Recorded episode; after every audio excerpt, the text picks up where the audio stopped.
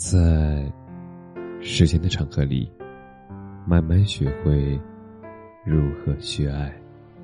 大家晚上好，我是深夜治愈师则师，每晚一文伴你入眠。不是每句对不起都能换来没关系。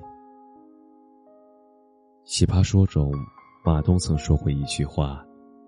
随着时间的流逝，我们终究会原谅那些伤害我们的人。而蔡康永却说，那不是原谅，那叫做算了。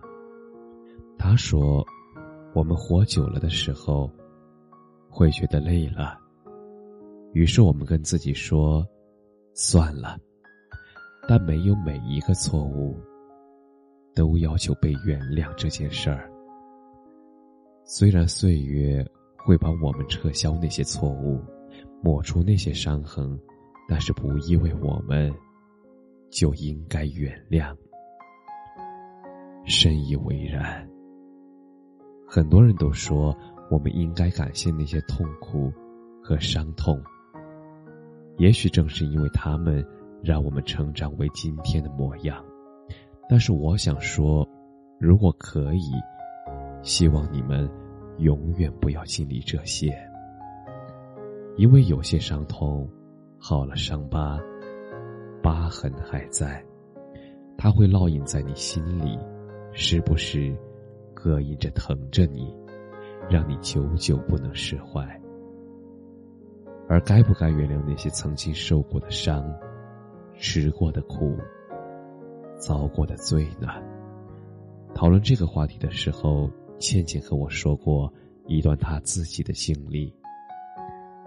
倩倩的左边额头上有一小块胎记，因为这个胎记，她从小就很自卑，而只有在很亲密的人面前，她才敢掀起刘海，露出额头。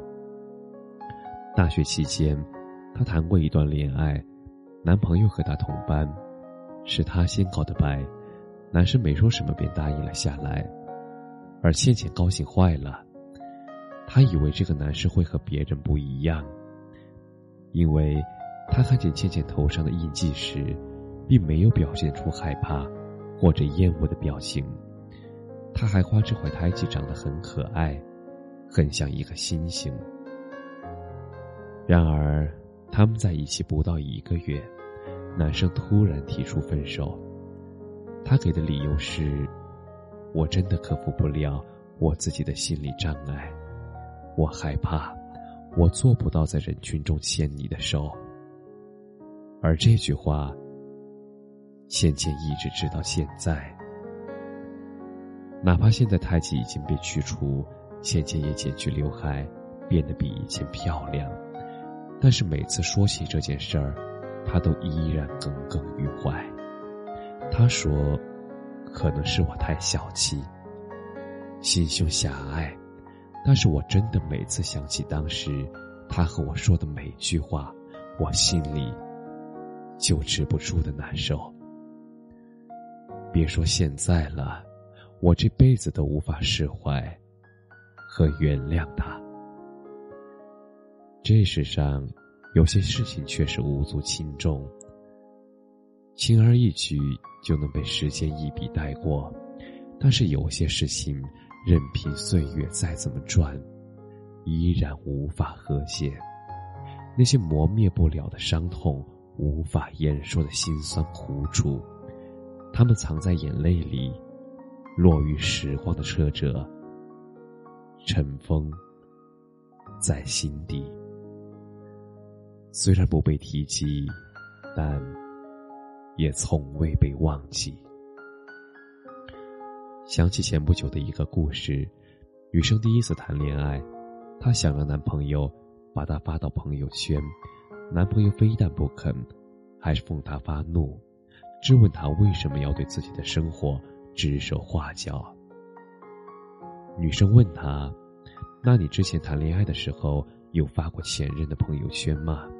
他说：“有啊。”女生问。为什么他可以，而我不行？男生说：“因为她长得很漂亮，发出去会很有面子呀。面对镜头说出这句话时，女生泪流满面。刘琴教授曾说过：“爱情，那就是你在世界上有在一个人那里，得到了彻底的、无限的、最高的承认。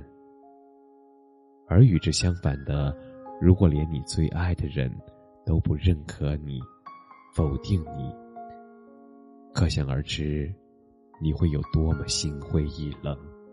不只是怀疑自己，也更会怀疑这个世界。而这样的伤害带来的痛苦是毁灭性的，哪怕说再多的对不起，都不能挽回和弥补。除了爱情、亲情、友情，生活中所有人际往来间。我们都时不时受到道德绑架。